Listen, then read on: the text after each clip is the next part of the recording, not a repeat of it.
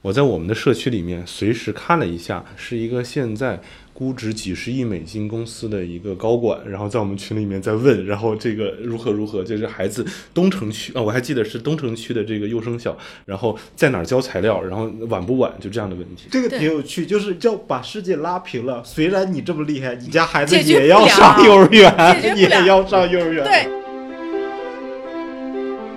你的身体会会帮你去选朋友。如果有一些人你天生就不是特别喜欢他，你跟他在一块儿的时候不自在，吃都吃不痛快，真的真的。对你可能就待两分钟，你坐不住了，就想走开，对吧？对，你自己也会觉得很假。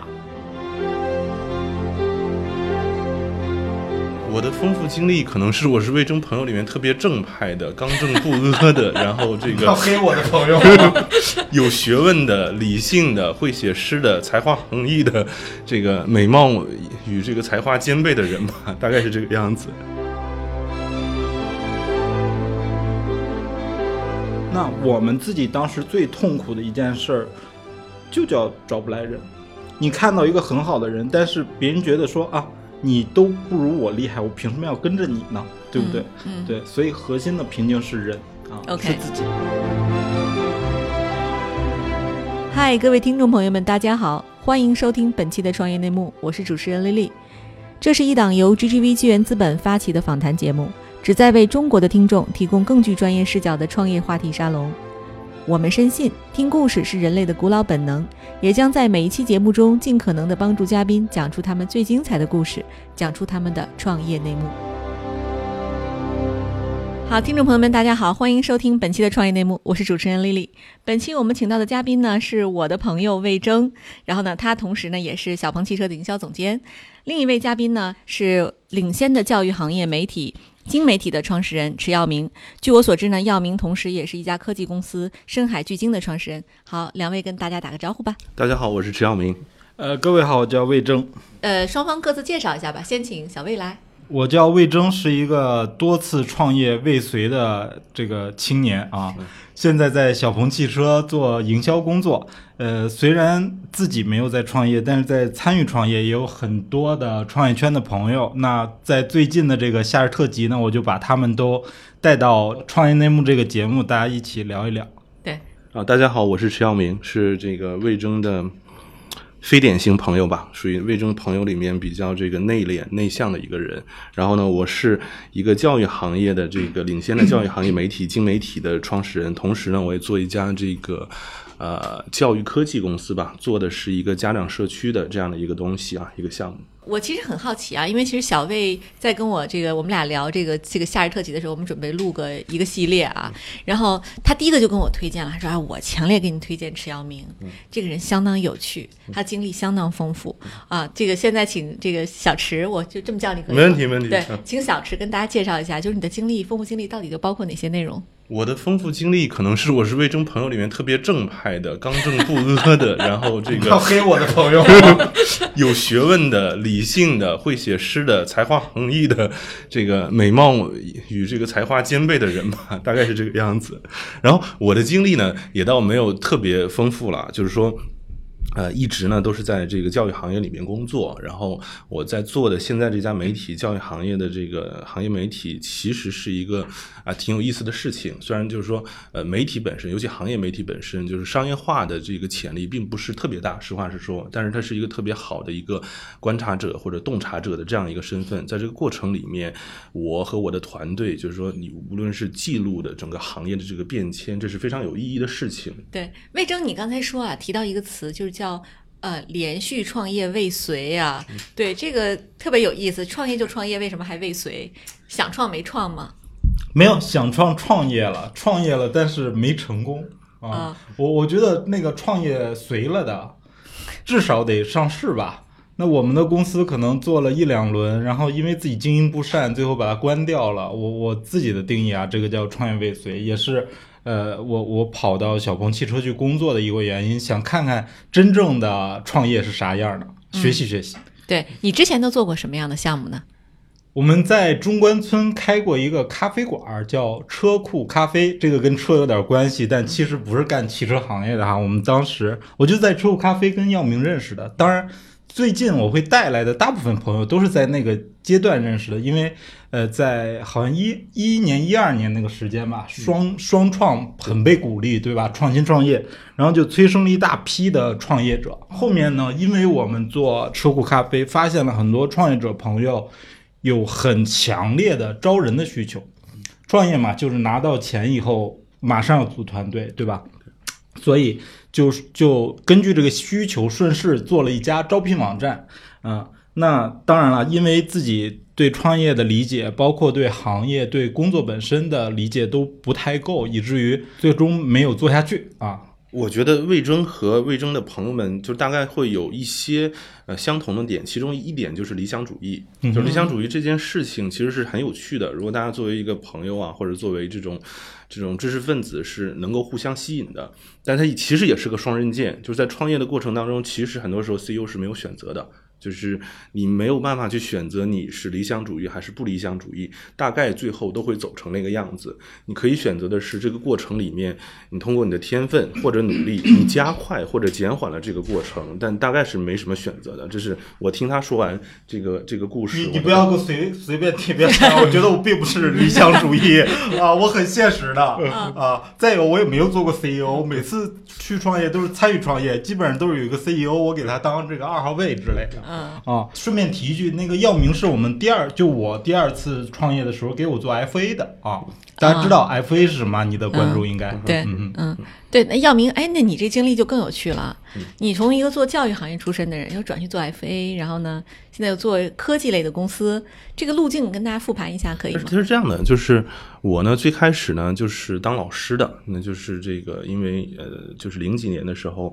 当个托福老师是非常赚钱的哈，就是就是什么什么时候有钱就就哪哪个地方有钱我们就做什么。嗯，然后后来呢自己创业做 BBS，做这个家长社区，然后呢算是创业这个这个，那这么比还是算成了哈，就是把公司给卖掉了，哦，他卖掉公司了，对对对。哦，那这个我坐在我面前这个人真是肃然起敬哈，对有钱人，有钱人，不然他嗯吃这么胖。没有没有没有，就是第一次就是。呃第一次买车，第一次买房，第一次结婚，都是因为哎把公司卖掉了，有了点钱啊，就是这样。呃卖掉之后呢，就是第一次有机会跟资本市场有了一个接触。我知道哦，原来这个钱这件事情，它不但可以作为这种生产剩余，还可以作为劳动要素，然后去呃参与到这个这个这个市场活动当中去。然后那紧接着有段时间是学了一段时间的这个这个投融资的这个工作，在这个过程里面接触到了这个魏征和他的这个朋友。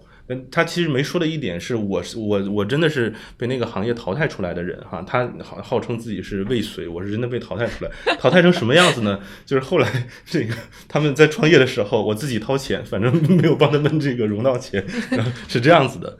这你们两个人在一起，就是其实这个这个化学反应非常微妙，就很想知道你们俩当时这个在这个做生意或者说在合作的过程中，有哪些点促成了你们的友谊一直延续到今天？哦，这个太难了。就是什么在一起呀、友谊啊 这些词，我首先从来没想过啊。我会找过来朋友，我觉得最大的一致性吧，全都是我减肥路上的恶魔。就是我我我虽然创业不是特别专业，但是减肥这件事儿很专业哈。有个一万小时定律嘛，我应该减肥超过一万小时了啊。那其实本来都能成功的，就是因为我的朋友太多，他们总约我吃啊喝呀，最后就是变这样了。对，所以呃，他们我觉得都是一些让我有有胃口的人，嗯嗯这个是共性。你跟他在一块儿吃饭的时候能吃得下去，对，嗯能吃得下去。哎，我觉得这个很重要哈。其实。你的身体会会帮你去选朋友。如果有一些人你天生就不是特别喜欢他，你跟他在一块儿的时候不自在，吃都吃不痛快。嗯，真的真的。对你可能就待两分钟，你坐不住了，就想走开，对吧？对，你自己也会觉得很假，对吧？对所以我需要一些彼此很真诚的人。对，嗯二位其实，在创业的路上哈，耀明还是卖过公司，但其实就是没有走到 IPO 这个这个阶段啊。然后呢，小魏是一直在创业，然后用他的话说叫创业未遂。其实我理解就是还也是没到 IPO。呃，你觉得到 IPO 就差那么一点点，是差在哪里？你先吧。首先，我可不是差一点，我差得很远 啊！我是过了过了天使轮嗯啊，比比天使轮我们又往前走了这么一两步，嗯但是离 IPO 我觉得还非常非常遥远。呃，核心就是。呃，founder 这个团队是瓶颈吧？那个我我也代表我当时的合伙人讲啊，我我觉得我们自己还不够，核心就在这儿，你自己的能力水平变成整个团队的天花板，然后呃，因为你不足够强大，所以你找不来真正很厉害的人，这这是为什么？我我跑到小鹏汽车，是因为何小鹏他也上过这个节目哈。他作为创业者有个特别了不起的地方，就是持续找非常牛的人来，嗯持续找非常牛的人。那这也代表说别人对他至少是认可的，对吧？他他他不是这个瓶颈啊。那我们自己当时最痛苦的一件事儿，就叫找不来人。你看到一个很好的人，但是别人觉得说啊，你都不如我厉害，我凭什么要跟着你呢？对不对？嗯，嗯对，所以核心的瓶颈是人啊 OK 是自己。对，魏征说是人，耀明你觉得呢？呃，我我我觉得也是，我我我刚才在想一个故事。我昨天早上的这个时候，我一个关系很好的投资人朋友把我约到华贸，我们俩就在那儿走路哈、走了大概这个一个多小时。然后他问了我一个每年他都会问的问题，他说：“你为什么这个这个咱不说像这个新东方好未来公司做这么大，然后但是你的勤奋也不差，你的这个这个天赋也不差，但为什么没做成一个十亿美金的这个公司？每年都会大概会会问我这个这个问题啊，但。我今年想想，我觉得至少我现在我觉得这个呃问题是有一个答案的，有一个明确的答案，就是说，我觉得嗯、跟我内心里面的这个理想主义者的这个成分还有比较多是有关系的。就是刚跟我刚才聊到的那些内容，就是说一个 CEO，一个成功的 CEO，他很多时候是没有选择的。他以为他自己有选择，其实他没有，他就得变成那个，就是大家听起来好像会有点反感的所谓沙发决断，所谓这个这个冷酷，所谓的这种这种呃这个把情绪拿开，只看事实等等这些这些 blood code 等等这些东西。那我觉得某种程度上，呃，以前的我那个成分会多一些，但是呃，我觉得这个这个可能是对于我和我的团队来说，过去一段时间没有把事做的就是更好、更成功的一一个一个点吧。我觉得也是，呃，今年对我来说一个巨大的变化。我我是有不同意见的哈，就是说是不是做 CEO 就一定要很冷酷啊、杀伐决断啊？我觉得这都是表现形式，核心还是你整个的认知深度，你做出来的产品、你的团队、你这一家公司作为企业，对吧？它自己本身的价值是不是足够正面的，提供了很有效的对客户的帮助，让员工很快乐、很爽，又又大家能做出事，对，这才是关键，而不是说你最终表现形式是什么样的。其实我觉得个人的成长有一部分是自驱的，从内生的哈，但很大一部分在于创业给人带来那种爽感，是你不得不面对那些特别特别难的事儿，然后。如果你侥幸过关，首先我认为大部分都是侥幸过关，就是运运气好哈。那侥幸过关以后，它给人带来的那种成长，绝对不是一般人说正常的工作可以线性成长达到的。嗯啊，就是跳台阶儿的感觉。对，那魏征，其实你你走过两个路径，嗯哼我见过很多是反向的啊，就是说我在公司里打工做一段时间之后，我出来去创业，就是你是一直在创业创业创业之后，你突然又回归，不去说了抠这个扳机了，你去做一个这个创业大大车上的螺丝钉，这个中间你觉得你的心理需要调整一些什么变化吗？几乎完全没有吧。就是我现在的身份是在上班，但是我在自己的心里觉得还是一个正在创业的人，只不过我现在只有自己一个人的公司。啊，当然我也有团队，对吧？我公司里面有有自己的团队。那我是一家公司，然后我现在上班的这个地方，它就是我的客户嘛。嗯，因为这个市场足够大，这是足这是最关键的一点，而不是说你你有没有完全是成为一个独立法人，注册一家公司。其实你开一个小卖部也是创业了，对吧？但是你难道说世界上那些优秀的职业经理人他不是创业者吗？只是说他在创自己的业。对我其实觉得小魏这个分享其实非常就是怎么讲非典型啊，就是大多数的这个员工，因为耀明你自己有公司啊，就是你觉得员工其实很难就达到这个思想高度的。比如他说我自己就是一个内部创业者，我需要我去向我的 CEO 交付，向公司交付，我要配得上他，这种思维是比较少的。那如果这种情况，你怎么去管理就是底下的这种底层员工呢？我觉得还是文化吧。我觉得你这个，林你说的特别对，就是呃，公司在成长的过程当中，哪怕这个公司它不做的越来越大，只要随着时间去去去延长，人的这个想法都会发生变化的。所以我觉得呃就是重要的，就我自己的体会是对岗位做管理，不对人去做管理。我们就看这个岗位需要是什么样的人，然后这个人，我我只对岗位做管理。如果这个人他不合适的话，我也许可以让。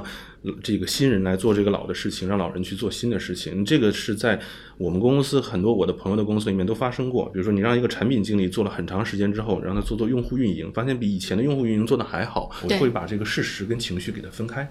对对对，我想侧面补充一点点啊，那个药明还是稍微有一点点魅力的，因为他他有一个合伙人，我我的关系很好啊，是我是我的客户，是从广州跑过来跟他合伙创业的。问题是。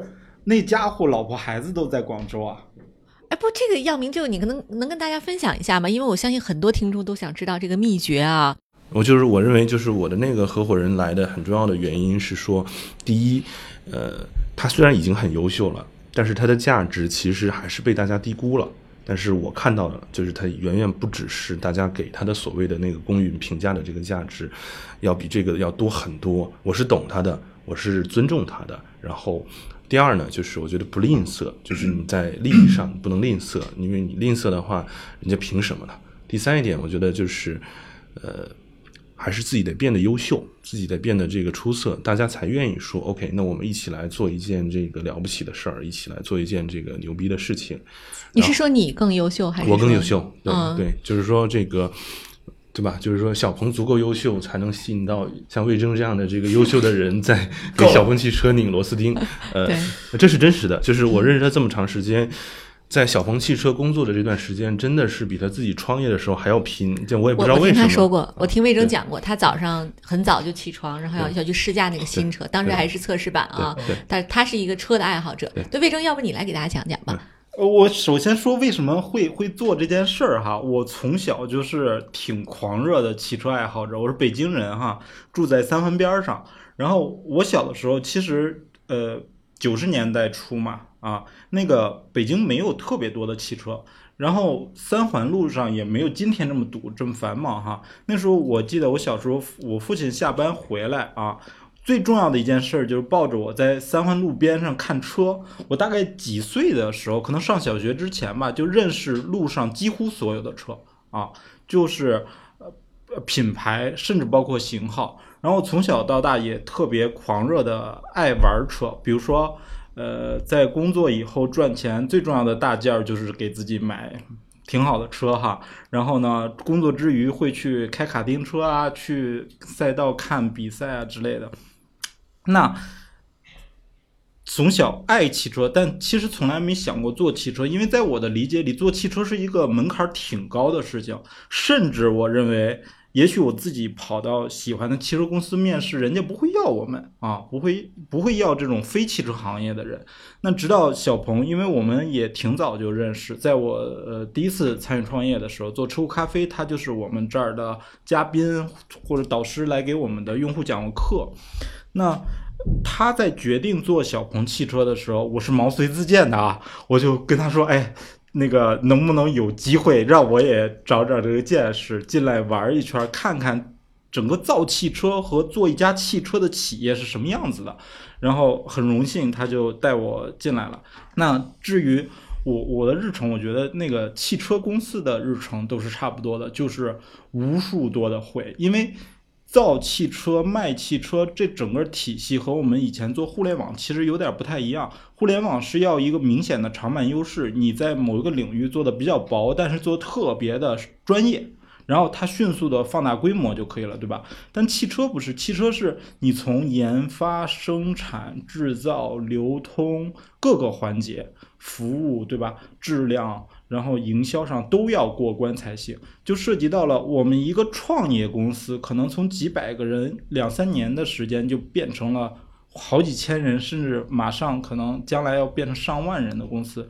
就是一件事儿有有十个部门一起去拉通，然后一个项目可能周期是九个月或者十二个月，它的复杂度就高得多得多得多，以至于我们就要不停的开各种会去拉通它。对，这个其实跟咱们之前做一个小的创业公司，可能有百十来人，它的区别是是是完全不同嗯的。对，所以我能理解为什么你刚才讲你是在内部创业哈，嗯就因为它的难度其实跟你自己做一家公司也并没有什么区别，难度只能是更大。嗨，各位小伙伴，告诉你一件很重要的事情：创业内幕的听众群已经开通喽。在这里，你可以和我们直接沟通，也可以第一时间了解到 GGV 纪元资本线下活动的动态，近距离聆听投资人的独特见解，并且结交其他互联网圈子的小伙伴呢。入群，你只需要添加微信公众号 CYNMXZS，我再重复一遍，CYNMXZS，也就是创业内幕小助手的拼音首字母。并在好友请求中标注“创业内幕”。接下来，小助手会帮助你完成入群操作。我们期待你的加入。那我就说回来啊，就因为其实魏征分享了很多他这个作为一个在大公司的这个体验啊。耀明，你其实在这个创业的过程里，你算是一个老兵，就是你能给大家分享一下，就是这个这个怎么又会回到这么一个赛道上？你是怎么去思考这个问题？哦，那我我觉得是这样子，就是首先呢，呃，就是工具在变，效率在变，介质在变，但是不变的是人性。就是说，呃，像我们面对的这个群体，家长对于孩子升学这件事情的重视，它是就是浸在这个这个民族的文化里面的，所以这件事情是不变的。然后呢？这是第一点，第二点呢，我觉得也跟我呃这个过去一段时间从行业媒体的角度去深入的去去观察剖析这个行业，然后找到一些结构化的这个机会，我觉得是有关系的哈。就是说你会发现，整个教育行业从二零一三年的这个在线教育元年开始，就是说大家所有的这种创新，几乎所有的创新，所有的这个机会都集中在供给侧上。比如说，我把这个少儿英语从线下搬到了线上，我把这种一对一的这种这种辅导从线下搬到了线上，然后我有了这种绘本的这种这种这种东西，本质本质上都是在交付服务。但实际上，你会发现，当整个行业的获客成本都已经到达了五千块钱、六千块钱，甚至一万块钱的时候，就意味着。哎，也许有一个机会能撕出一个口子，做一个垂直的，在这个这个需求侧的一个这种这个垂直的流量入口。那反过来，我又观察了一点是说，你发现过去十几年时间里面，百度的第二大收入来源都是教育行业，然后头条现在的前三大的收入来源都是一个教育行业。那为什么没有一个教育行业的垂直的，就是对于这个供给侧的企业来说，能够获取流量、买流量的入口呢？哎，其实这样的一个机会，就是吸引着，就是说我和我的团队，我们做了很深入的研究。呃，GGV 也投了很多优秀的这个在线教育企业，就是大家去获取流量的方式，无非就三个通道：百度。头条的体系，然后广点通的这个体系，就没有别的更好的这个通道了。有流量的这些对，对，就是这样子的。所以，在加之在其他的这种行业里面，我们发现了一些机会，像这个新氧啊，最近这个上市了，我觉得就给我们的一个一个呃信心也好，或者机会也好，我觉得是有机会能够做一个针对家长的一个垂直的流量入口。然后这是一个内容社区，在里面我们把这种半熟人的社交给它放在一起，家长一起的那个这种呃这种，我们就是说，就是为了解决孩子上学的这个问题，然后中国还是有很多因为资源这个分配不均匀所带来的这种痛点，然后家长会有一个场一个社区去解决这个问题，去交流这些问题。啊，就是呃，我想说，就是就是我们在做这个社区的这个过程里面，就是我们也有很多选择，比如说我可以提供一个服务，但这个事情我认为。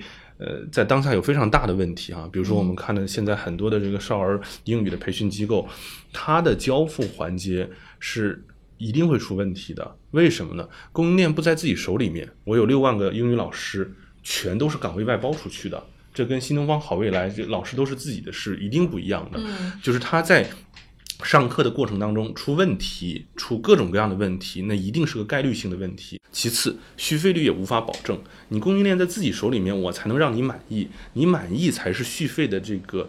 的的这种真实的这种这种这种反应，但实际上就是我们看财报，新东方好未来它线下班的这个真实续费率大概是百分之八十到八十三之间，而实际上就是我了解的。就是在线教育的这些企业里面，哈，就是像少儿英语，像这种呃一对一的这种辅导里面，真实续费率没有超过百分之二十的，就财务模型也打不正，所以这里面就会有一个其实你无法兑现你的承诺的这个问题。但是我们选择家长这个这个社区的这个过程里面，我们想的定位其实比较明确，就是说我们压根儿也没想着我们能解决这个问题。教育资源分配不均的这个事情不是我们能够解决的，它是一个是一个更大的问题了。但我们想解决的问题是什么？就是在这个过程里让里面，我们让家长更好过一点，让孩子更好过一点。让他们的焦虑少一点，我觉得这件事情就有巨大的社会意义和社会价值。哎，我觉得这里面其实挺难的，因为它等于你要运营一个教育行业的知乎，对吧？嗯嗯，可以这么认为。但是我我觉得其实又不像知乎是那个样子的，因为它太发散了。因为如果我们抽象出整个教育的问题，其实是可分类的，没有那么多。这是第一点。第二点，我们想解决的问题，就是真正想解决的问题，只是幼儿园跟小学。对，再高的我就不解决了。对，但其实就是以我对抖音的观察啊，就是说其实现在越来越多的好内容，它都不是 UGC，嗯，基本都是 PGC 的。对，所以你现在就如果要做这样一个以内容做驱动的和内核的这么一个项目，其实你是要有大量的 PGC 内容上当然，当然。对，所以这个对这种东西是，就是说你是要要跟机构合作呢，还是说你们自己去做原创？呃，早期肯定是我们自己做原创，而且毫无疑问的说，因为早期在 BBS 的时时间，我就我就经历了这个这个过程里面，我就说几个小的。tips 就是，比如说我孩子要上这个这个小学，那么幼儿园升小学的过程里面，我应该去哪儿去交材料？截止时间是什么？哪儿发榜？你都不知道。嗯，这个时候应该怎么办呢？去每个区的小招办去问，但是小招办的电话呢，你几乎是永远打不通的。嗯，就是我们当时十年前做的一件事，就是我把家长问题都给收集起来，我自己去。然后我一下把这问题都解答了，然后我在 BBS 上给大家去说这个问题是什么样，这个问题是什么样，就肯定会有一些重的线下运营的这些东西，我们自己来做没有问题，也会像就是说像美团那样会去做城市的运营，会一个一个城市这么去开，就是说这里面早期的内容一定是这样子，再过一个阶段，我认为就有点像什么呢？像信仰的那个达人的这种感觉，就是说一定会有一些这种。呃，家长里面的 QL 就是我特别愿意钻研，我也特别这个懂，我也特别愿意跟人打交道。然后呢，就 follow 我们。我我们那个前几天我就说某一个知名基金的投资人，就是当年我那个第一次做这个这个家长 BBS 的时候的这个忠实的这个粉丝，他就是那么一个 QL，他就是一个家长达人，只是当时的载体是 QQ 群。没有更好的载体，就是它其实还是这样子，就是是 PGC、PUGC、UGC 相结合的这么一种方式。对我，我其实这个能体会到，就是说这种父母在这种事情上，他的他的那种失控感和焦虑感。但其实样明，我本人作为一个投资机构的这个从业者啊，我其实是非常。这个替你担心的，因为其实这个东西它和新氧毕竟不同，嗯，因为你新氧呢，这个它的所有的整形美容产品它都相对高频，嗯，就是你你基本上就大家如果做过医美啊，就是它你要做一个什么祛斑项目，它至少是一个疗程，差不多三到五次一年，但就是嗯，你这个呢，可能它一生啊，幼升小就一次，啊，嗯，对它粘性没有那么高，它可能就流失了。我我觉得是这样子哈，就是首先呢，呃，首先它的高频还真的比医美的高频要多。他问题，我我给你举一个例子，你就会发现，比如说单元考试完了之后，哎，我的孩子的成绩降了十名。焦虑就来了，这是这是第一点。第二点，各个角度的伴随性，各个角度。对，你你问的问题特别好，就是我如何让家长流进来，用的是短平快的方式，小升初、幼升小，然后流进来之后的活跃度怎么保持？一定是日常的那些东西，包括孩子的健康。比如说去年年底的时候，北京一次大的这种流感，你如果是在北京的小孩子，你应该怎么去预防这个流感？什么加疫苗？嗯，什么苗？什么牌品牌？这个这个我听得懂，就是说。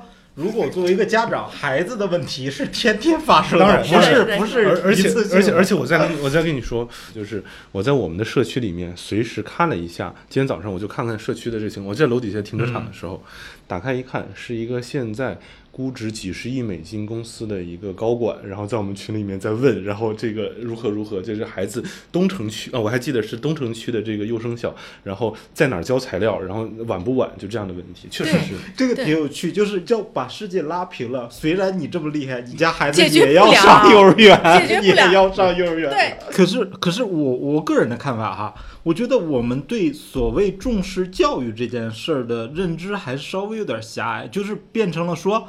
我重视教育，所以我要给孩子最好的找最好的学校，找最好老师。但其实教育还有很多其他方式，比如说家长是不是自己也应该是教育的一份子，对吧参与者对是吧吧？而不是说光把我的孩子怼给哪个最好的老师，他就一定变好。其实，呃，我好像看过文章说，孩子从小到大最受影响的还是他的家庭，还是家长本身好不好？是，就是哦其实父母就是给他创造再好的条件哈，父母如果不相爱，对孩子的伤害都不可逆。就这是一个非常非常大的问题。是的，就他因为他要每天看到孩子这个要回到家看到爸爸爱妈妈，比如说爸爸嗯抱了一下妈妈，或者妈妈出门抱了一下爸爸，他就很有安全感。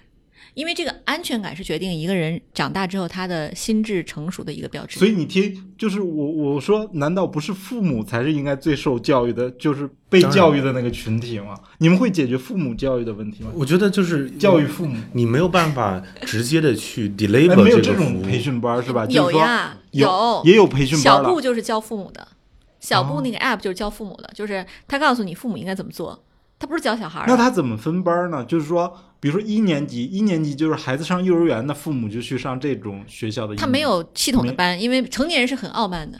成年人认为孩子都不懂，但我我对孩子我还不懂吗？我也不愿意花那个时间。但是线上的课，我可能花六十六块钱，我去听一个线上课就够了。嗯所以他会这个六十六、九十九这种课尤其多，就是教你一些怎么教孩子的这个这个沟通的一些各种各样的东西。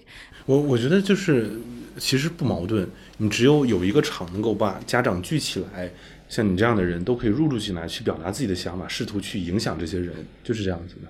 对，总总比什么好呢？总比坐在家长的对立面的那些想要赚家长的钱的人，让这些家长一直都听他们机构在说什么的，要比那样好。就至少家长有同立面的人，可以有信息的交互和思想的分享。同立面，这个还挺重要的。嗯，啊，所以这是你的标准的那个用户的状态。就是我们我们我们希望营造的是说，也家长也更加的关心到孩子的健康成长这件事情上，也不要因为这种情绪的包裹做很多疯狂的事情。比如说，你就硬要孩子，你看大家都去报这个班了，你也去听一下试试吧。你大家都在用这个开始学英语了，你也学一下试试吧。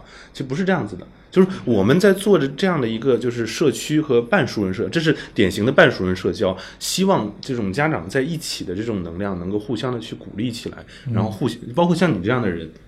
就是你会有一些你的这种想法思想，但你们都是同立面上的这种人，大家会有一个交互。总之，总之，确确实开始有一点打动我的是，因为我我一开始在他刚说的时候啊，我会觉得说，哎，这给孩子特别多压力，是吧？但他的解决方案说，通过其实这些信息也教育了家长，然后通过教育家长，给家长舒压，让他不那么的受情绪裹挟，然后做比较理性的、正确的事儿。通过这些方式，让孩子反而说，呃，更减压一些吧，不那么辛苦。是的哦，你想那个我呀，在真正在这个美国待了一段时间啊，就是我去观察，其实美国的父母，他们对于孩子教育，只能说跟我们付出的是一样，甚至更多。对，啊他他没区别。他并没有区别，并不会说就是说美国的精英家庭他在育儿上就是他花的钱只比我们更多，他只是说让看起来孩子好像比我们轻松，是因为他的学校课业没有那么多。嗯，中国的孩子呢是学表现形式的不一样对。中国是以抄写和背诵作为基础的这个学习办法的，他这个不不主张这种办法，所以你看起来孩子好像就没没有那么多课业压力，其实他们也很难。比如说我我那时候当时在美国生活在一个美国家庭里啊，然后那个房东太太和他先生两个人，他们家有两个小孩儿，老大上了一个藤校，然后呢老二还在上高二，然后他就跟我说，他老二至少会三种乐器啊。钢琴是绝对没问题，然后还要会一个小号，会一个呃呃低音的什么贝斯，是就是那种流行乐的，还有古典乐的两种乐器。我说啊，我说为什么会这么要会这么多乐器呢？难道就一个不行吗？他说因为学校的那个乐队啊，你要参加那个学校生活，他那个乐队是你必须要去，那个乐队你可能选不上那个那个那个那个古典的，因为大家都练古典的，你得有一备份方案，就是你得你得会一摇滚的。所 Plan 以 B，哎，对，所以我还得有 Plan B 去做这事儿。然后呢，孩子他们这个这个各种社交生活，周末你说，哎，我孩子已经挺累的了，这个还要去这个什么去做社群义工。他说，因为他是个那个华人妈妈，他说其实我我不觉得这个事儿对我们来讲对孩子有特别多的帮助啊。他说，但是必须去。你不去呢，你你可能就在社区这上面会丢分。相当于攒学分儿是吧？是的，是的，所以它其实对于只是说它的这个呈现呈呈现不一对形式不一样，对，对所以我们其实蛮希望通过这个这个社区形成一个一个场。有时候我举一个不好听的例子，像什么呢？就像广场舞一样，我们让那一群能聚在一起的人，给他一个场，让他聚在一起，他在那儿他唱歌跳舞，他都会。